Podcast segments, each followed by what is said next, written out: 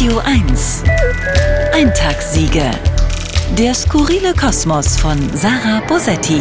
Wenn etwas Schlimmes passiert, geht sofort danach von allen Seiten das große Gezerre um die Deutungshoheit los. So auch bei der Autobahnblockade der letzten Generation vor ein paar Tagen. Die einen rufen Klimaterroristen, die anderen brüllen, der wahre Täter saß im Betonmischer. Aber ist es denn so unmöglich, dass mehrere Dinge gleichzeitig wahr sind? Es sind ja auch mehrere Dinge gleichzeitig passiert. Die letzte Generation hat als Klimaprotest eine Autobahn blockiert. Es ist ein Stau entstanden. Unabhängig davon gab es einen Unfall, bei dem ein Betonmischer, also ein LKW, eine Fahrradfahrerin überrollt und lebensgefährlich verletzt hat. Absurderweise wurde dann auch noch der LKW-Fahrer von einem Unbekannten mit einem Messer angegriffen. Mutmaßlich durch den entstandenen Stau und die fehlende Rettungsgasse konnte der verletzten Frau erst mit Verzögerung geholfen werden. Was für eine Geschichte. Wenn sie sich jemand als Filmplot ausgedacht hätte, würde ich sagen, okay, ich verstehe, dass du eine dramatische Geschichte erzählen willst, willst, aber übertreib nicht so.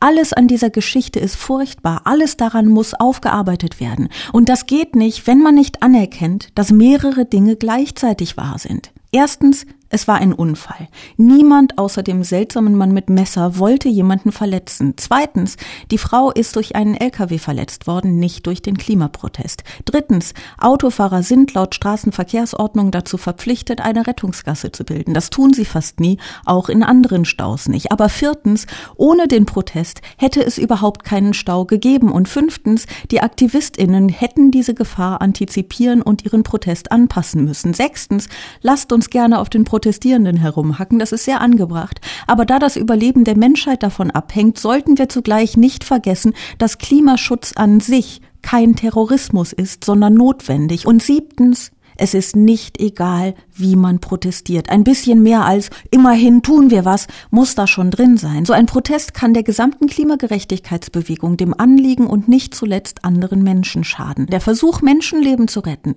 darf niemals mit Menschenleben bezahlt werden. Eintagssiege.